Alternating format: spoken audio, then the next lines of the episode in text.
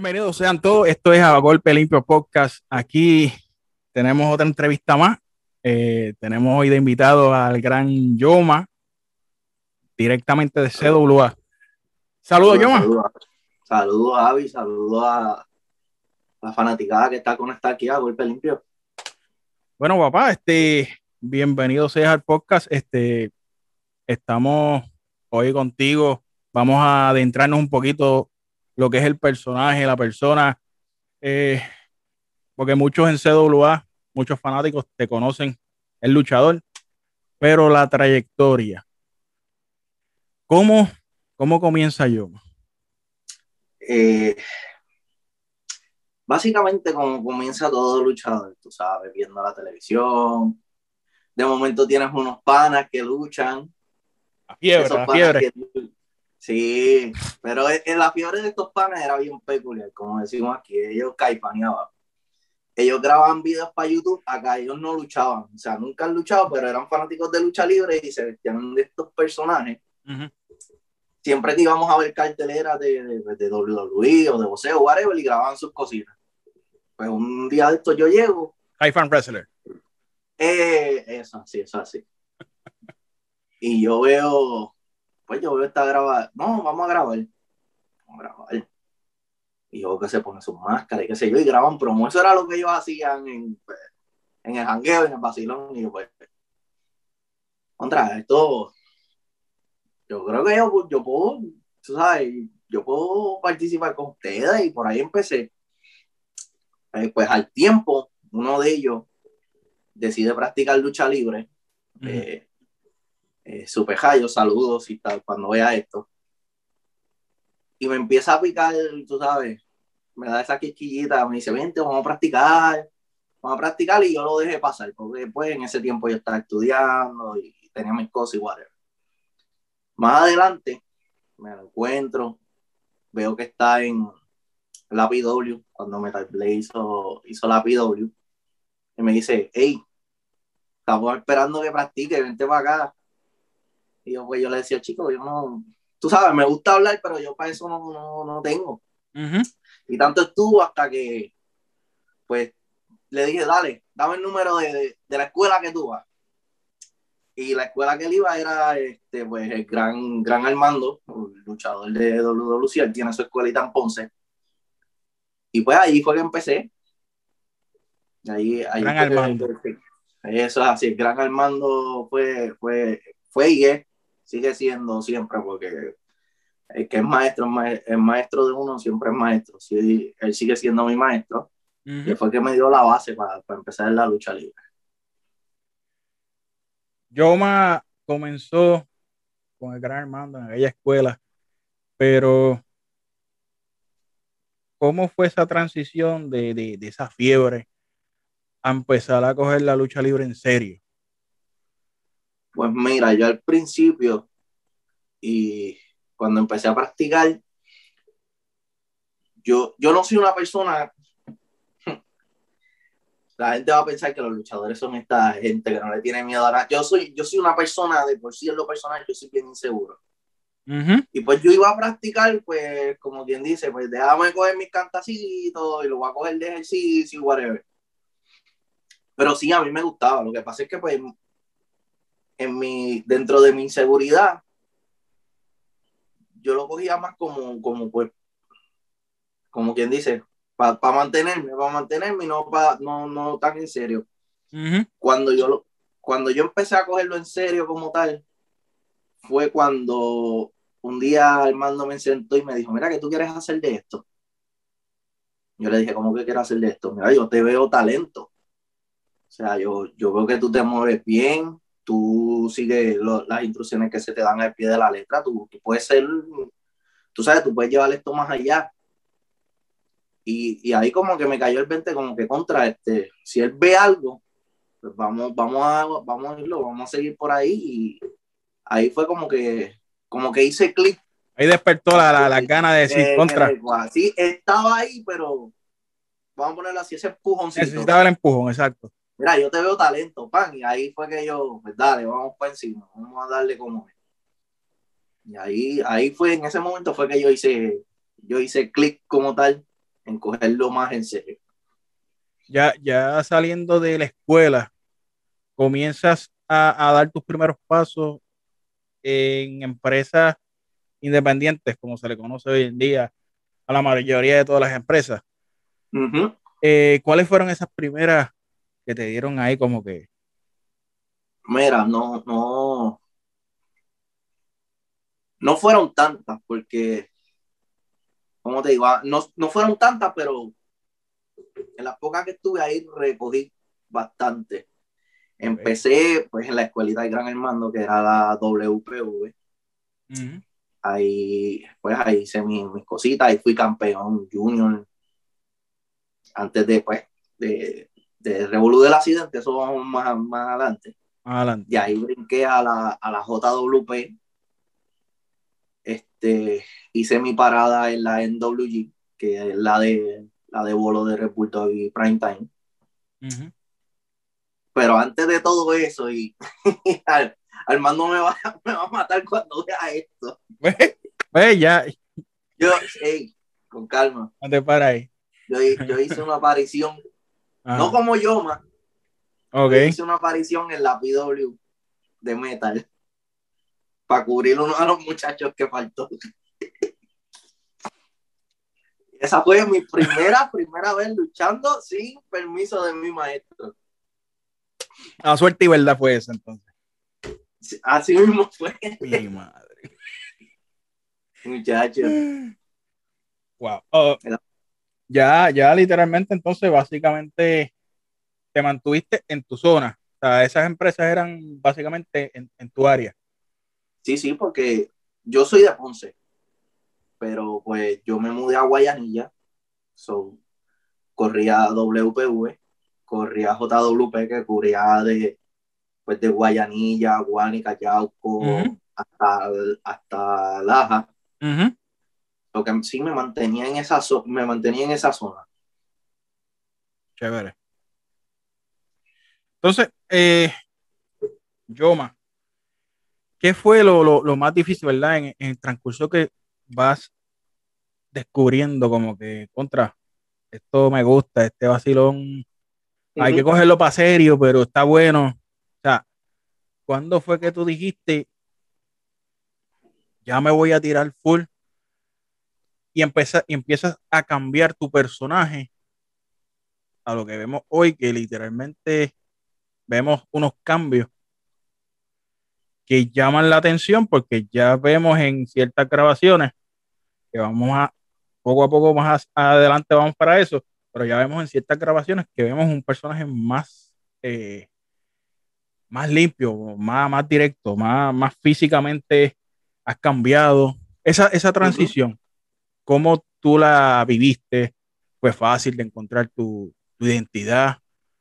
¿O ha sido un proceso que te ha, ha enseñado en el camino? Pues mira, yo cuando empecé como tal, como yo, o sea, a todas estas, este es el único personaje que yo he hecho. Cuando empecé como tal, como yo, ma,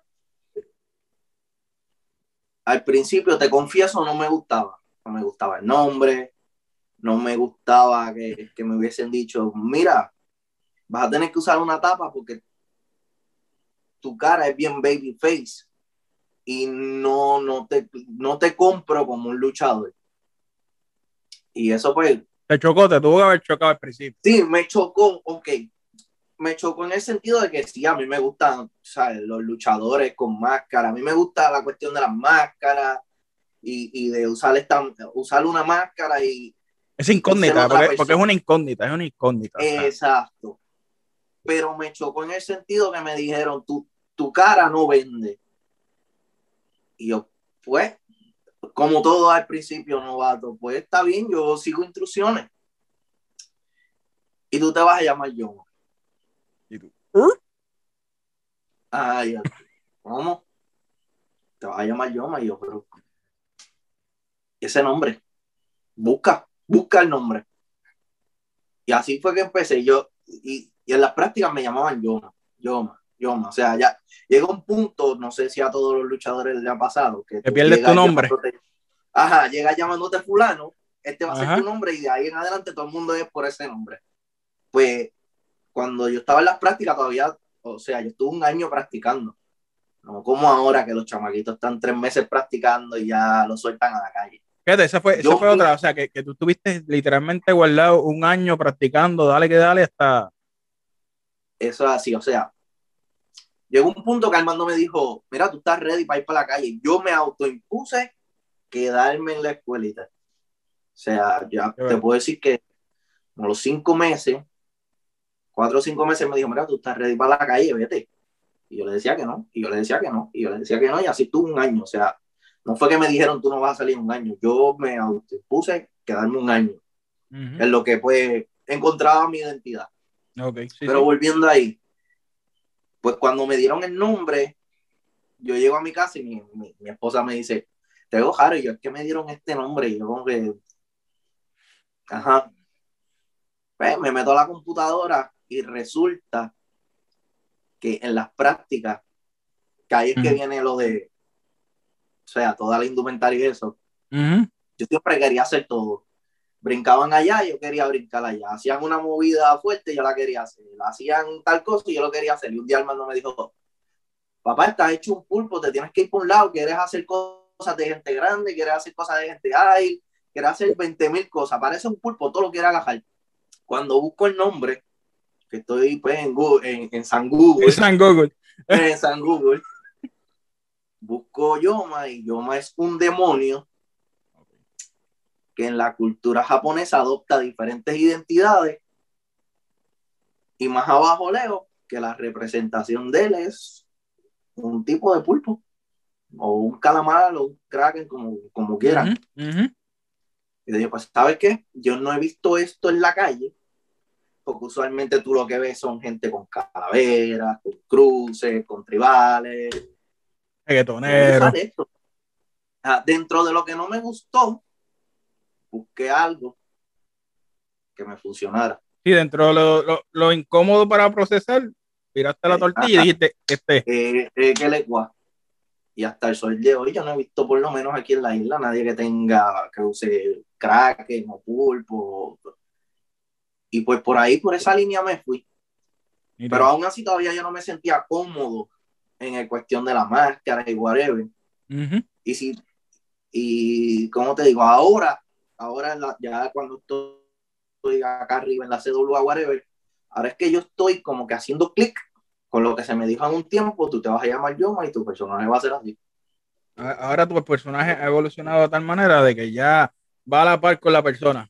El personaje con la persona ya, ya, yo siento que La, la, persona y el personaje ya están en la misma ruta. Eh, que de cuá. Nítido, nítido. Entonces, otra, otra cuestión. Cuando ya llegaste, ya dijiste, ahora soy yo más, ¿qué te sucede cuando ya tú haces clic con tu personaje? ¿Qué, te sucede aquella vez que vimos by the way, terminaste la lucha? O sea, tú literalmente terminaste esa lucha con un pie roto. ¿Qué sucedió ese día? Bueno, no terminé la lucha, terminé, todo el weekend. pues mira, yo pues en mi trabajo personal, yo trabajo en un almacén, o sea, eso es equipo pesado, whatever. En mi trabajo yo cojo un cantazo, pero para mí normal, siempre, siempre salgo machucado o, o, me llevo, siempre estoy cogiendo cantazo en el trabajo porque trabajo en un almacén en equipo pesado. Pues yo seguí con la molestia en la pierna él se luchó viernes, si no me equivoco, en... No, mentira, un sábado luché en, en, JWP, en un aniversario. Hice rombo, whatever, salí por la tercera cuerda, así. Seguía molestándome la pierna. Domingo, Armando me dice, mira, en WG tiene la Copa Hunter era un luchador de Ponce que falleció. Me Cristo le faltó. Y a ver si nos quieres acompañar. Y yo le digo, está bien. Pero yo seguía con la molestia en la pierna. Me dice, ese día te toca, tú vas a defender tu, tu título junior contra, este, contra Prince Noah. Y después vas a, vas a participar en la Copa Hunter. Pues dale, dice mi primera lucha, que fue con Chris Noah. Mamá, seguía molestándome la pierna. Vamos para la Copa Hunter, estamos en el Rumble. Cuando me van a, cuando salgo, o sea, que me sacan por la tercera cuerda, que mis pies tocan el piso, ahí la pierna hizo clac, clac. En mi mente, yo no sé si ustedes han escuchado cuando una escoba cae, ¡plac! Yo escuché eso. Pero como no me dolía nada, yo dije, contra. En lo que yo iba saliendo que caía el piso, yo, contra. Esta gente trepó palos y están dando con palos allá arriba. Cuando trato de levantarme, que me miro la pierna, la pierna hizo, Cuando la trato de agajar, se fue para el otro lado. Resulta que me partí la tibia y la fíbula. A todas estas, la gente no me cree, pero no me dolió. O sea, sí grité, pero de la impresión. Pero en ningún momento sentí dolor. No, no sé si fue la adrenalina, no sé. Me supongo que fue la adrenalina. Pues cuento largo, corto, estuve un día entero que en el hospital no me tocaron, no me hicieron nada.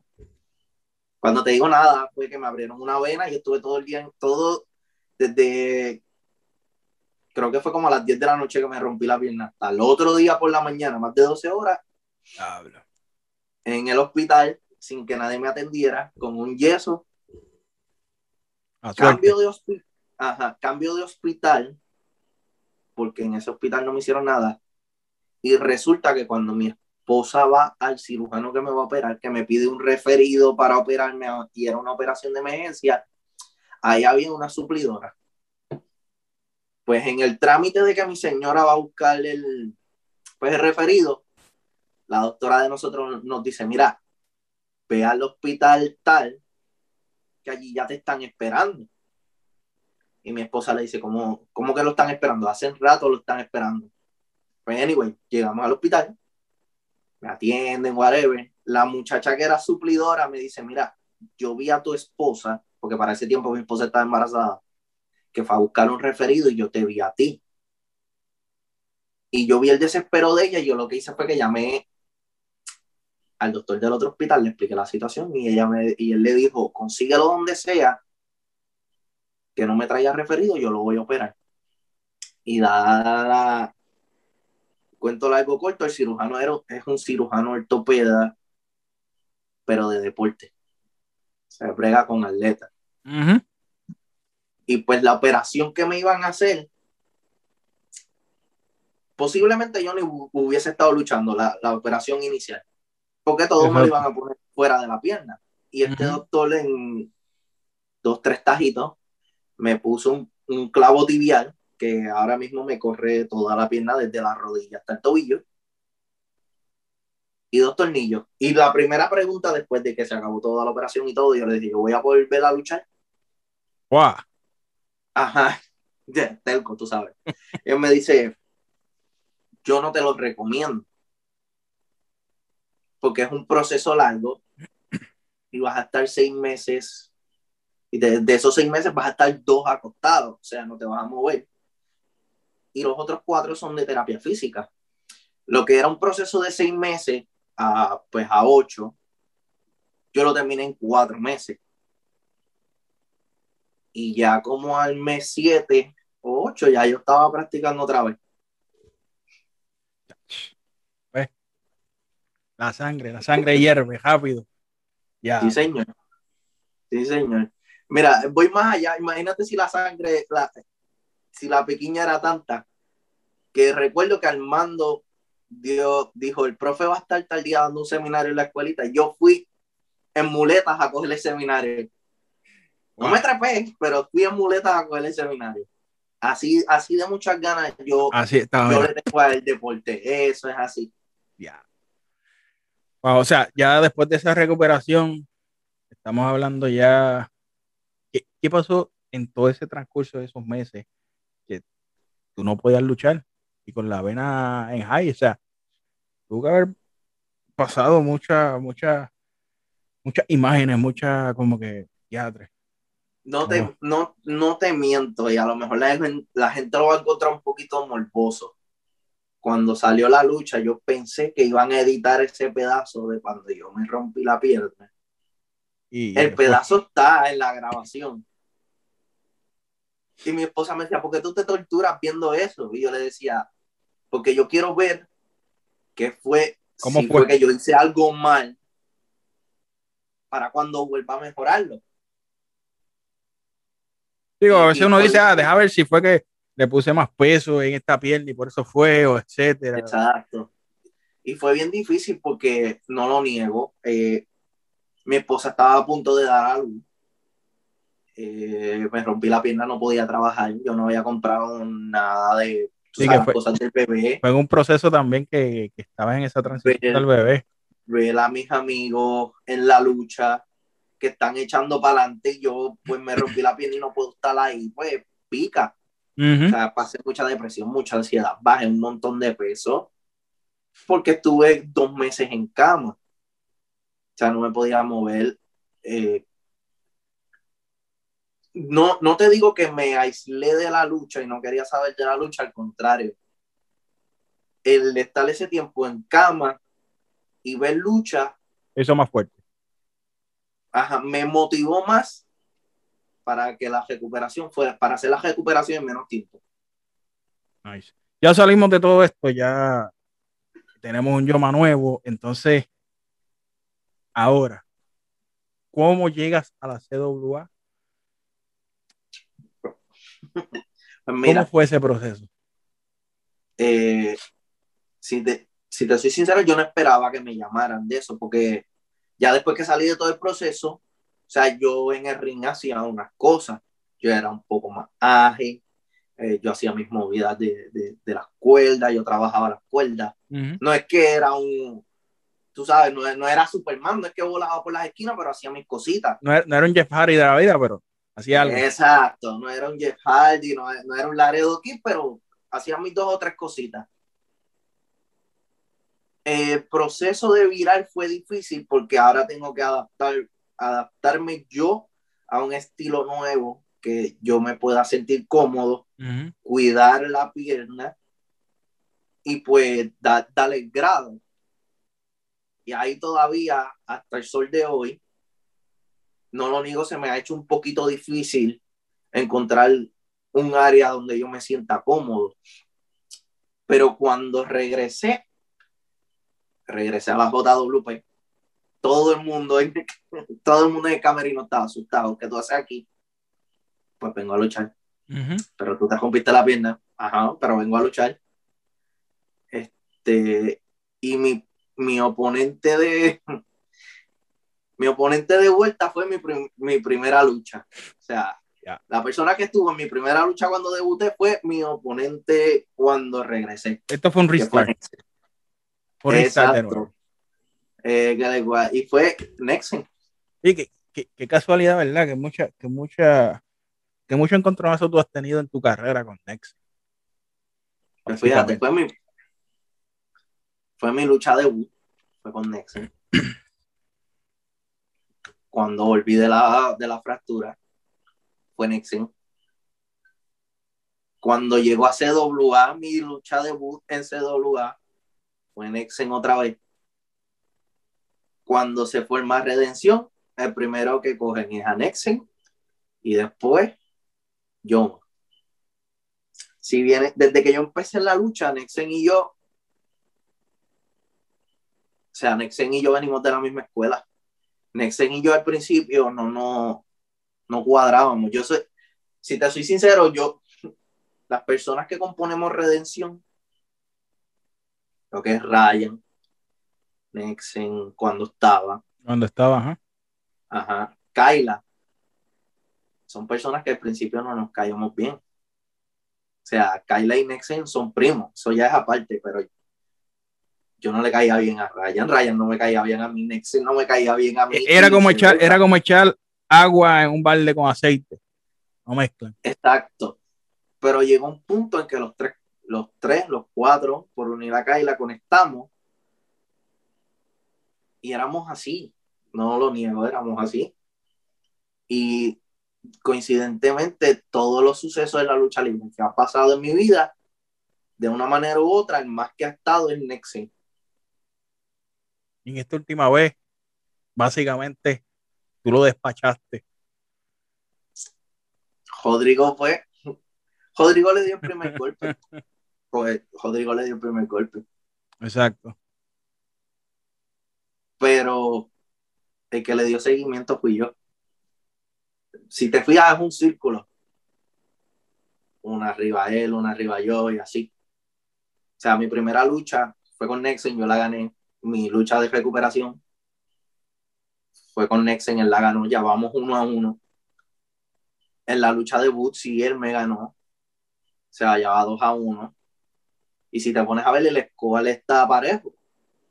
Cuando él se fue de redención, que Rodrigo le dio el primero que le brincó encima, fui yo. O sea que el escobar está empate entre los dos.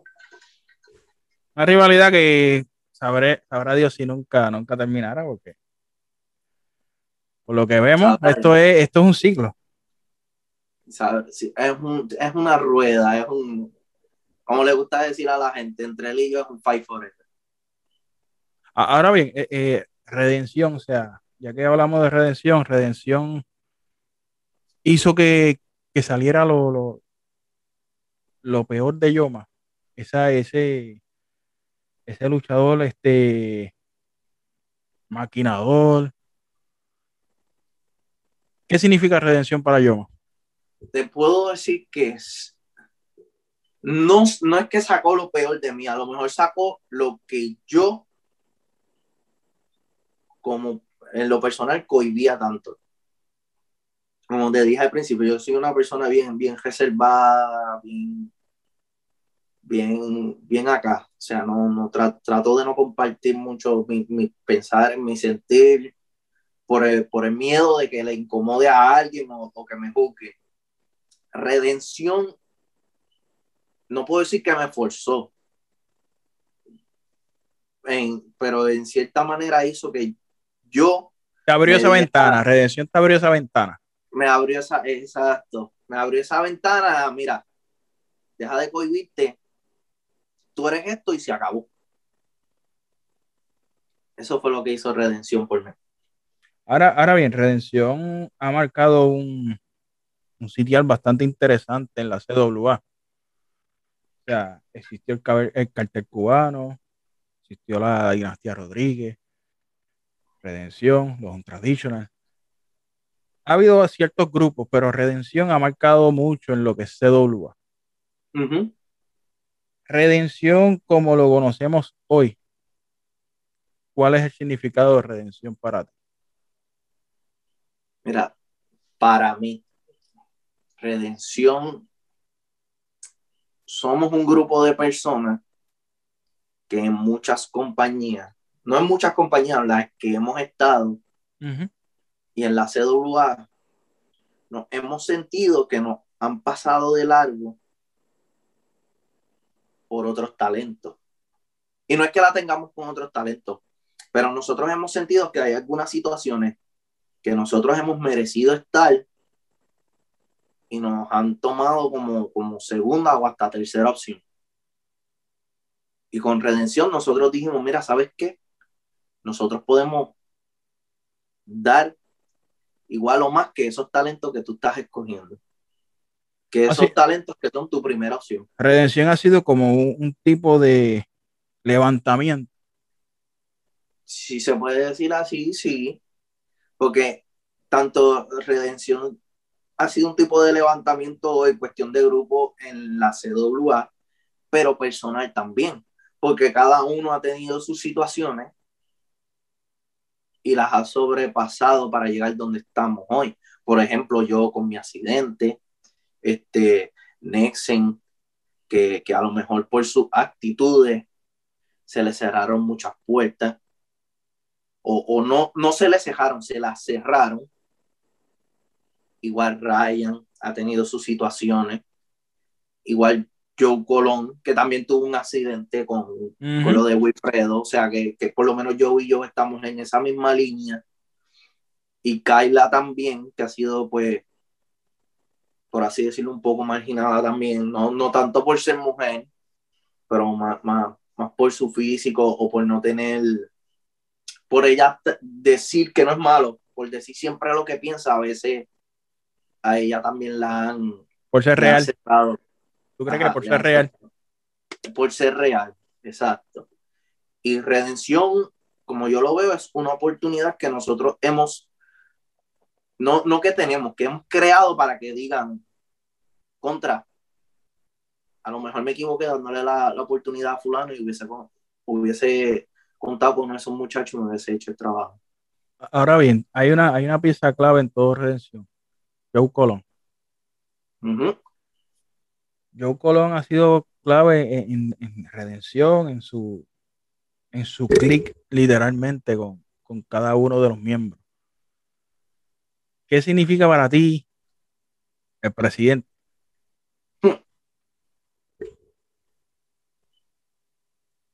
¿Qué significa para mí Joe Colón? Al principio Joe Colón yo,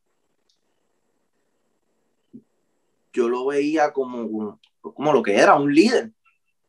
O sea, yo Colón era esa persona para nosotros, como nosotros lo veíamos, como yo lo veía, que al igual que nosotros, siempre se le considera un segundo, pero nosotros sabíamos que él tenía el potencial para hacer más. Mm. Y nosotros lo ayudamos a hacer más. Él nos ayudó a ser más personas, más, más de lo que nosotros creíamos, la gente creía que éramos. Ahora mismo, pues, en la actualidad, ahora es presidente, anda ocupado con, su, con sus cuestiones.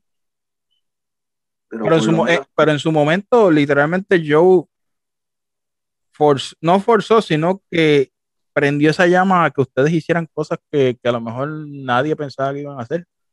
Claro, claro, eso no, eso, la, la evidencia está ahí. O sea, hemos, nos lideró contra los traditional. Eh, trajo a Kyla de la, de la revolución femenina. Trajo a Shane. Que sí, que, que sí él nos lideró, sí él nos lideró. Ahora, en la actualidad, si te soy sincero, no, no, no no siento que ese líder que empezó con nosotros está ahí. Pero sé que si lo necesitamos, él se va a quitar su corbata, su camisa de botones, se va a poner su camisa de redención y va a actuar como el líder que siempre fue de redención. Tú, me estás queriendo decir que le hace falta esa tutela. No, yo te estoy diciendo que cuando nosotros necesitemos al líder de redención, yo estoy 100% seguro que él va a estar. Ok. Ahora bien, este, Yoma, ¿qué, ¿qué oponente ha sido como que ese oponente que, que tú dices, lucho contra él y si lucho 20 veces, le parto la madre? Un oponente que, que yo, que yo, no tanto pero ahora mismo un oponente que si lucho 20 veces contra él, yo le parto la madre. ¿Qué debo decir? Eh, Porque ahora mismo, ahora mismo la, división en pareja está caliente. Sí, la división en pareja está, está, calentándose. Porque está, la, pareja. Es que la división, la división en pareja está caliente porque está la pareja que son Yoma y Ryan Red. Pero Nosotros somos la división. Pero es que los campeones son otros. Pero los campeones son otros. Los campeones son otros. ¿Cuántos campeones transicionales han habido en CWA desde que comenzó la pandemia? Los últimos campeones en mi récord fueron los Owners of Time. Una pareja de verdad. Ya los demás han sido gente que no tenían nada que hacer, se unieron. ¡Pum! Ya. O sea, yo no. Vuelvo y te digo, nosotros somos. ¿Cuál es la visión? ¿Cuál es la visión tuya y de Ryan en la división en pareja? ¿A dónde quieren llegar? ¿Dónde quieren llegar? ¿A dónde quieren llegar? Nosotros vamos a hacer de CWA, como he dicho muchas veces, la casa de la división en pareja. Ryan y yo vamos a hacer que la CWA sea la meca de la división en pareja, como una vez fue, como cuando estaban los fugitivos, como cuando estaban los aéreos, cuando estaba Owner Time. ¿Y qué, y qué es lo que, qué es lo que los aguanta? ¿Qué es lo que los aguanta? ¿Qué está pasando? ¿Qué? O sea, a nosotros no nos aguanta nada, David. Nosotros somos personas que nos sentamos, analizamos y cuando toque ejecutar, pues lo hacemos. Nada nos está aguantando. Las correas en pareja van a llegar a nosotros. Tarde o temprano, lo quieran, no lo quieran. Cuando nosotros digamos que las vamos a coger, las vamos a coger y se acabó. Ya. Cuando llegó esa pareja, llegó por sorpresa que la trajo eh, Amazonas. Ajá. ¿Qué pasó por tu mente? ¿Qué pasó ahí? ¿Qué pasó ahí cuando llegaron teniendo, los teniendo ustedes un momento que la división en pareja ustedes la estaban dominando. No que la estaban, la estamos dominando. Ok. Pero ese, ese, ese paso hacia adelante, hacia adelante, hubo una pared que lo aguantó. ¿Lo aguantó los aguantaron? Zuleima hizo su movida, Amazonas hizo su movida y le salió. Hizo un juego con los contratos. Llegaron los Rodríguez. ¿Redención tiene más enemigos que amigos? Si Redención tiene más enemigos que amigos. Los únicos amigos que hay en Redención, los únicos amigos que tiene Redención son la gente de Redención. Punto. Los únicos amigos que yo más necesito son Ryan, Kyla, Shin Bradley, Joe Colón, ya. Interesante. Yo más, este, ¿qué, ¿cuál es la visión tuya de aquí a uno o dos años? ¿A dónde tú quieres llegar tú, tú como luchador? Yo como luchador, ¿a dónde quiero llegar? Mira, ahora mismo,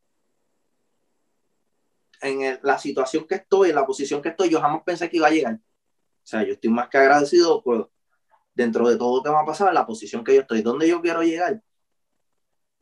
Quién sabe, a lo mejor ser un múltiples veces campeón en parejas con Ryan. Hay, hay un título de Puerto Rico por ahí, hay un título de acción vibrante por ahí, hay un título intercontinental. Las posibilidades son grandes. Lo que tengo es que fijarme una meta y trabajar para ella. Interesante, papá. Yoma, en verdad ha sido, ha sido uno de los podcasts que hemos podido tener esa, interacción y ha sido interesante escuchar diversas reacciones, eh, saber un poquito más de tu historia, porque pues hoy en día conocemos que hay un Yoma en la CWA, pero de dónde salió, qué ha pasado, eso es lo que pocos o casi nadie sabe.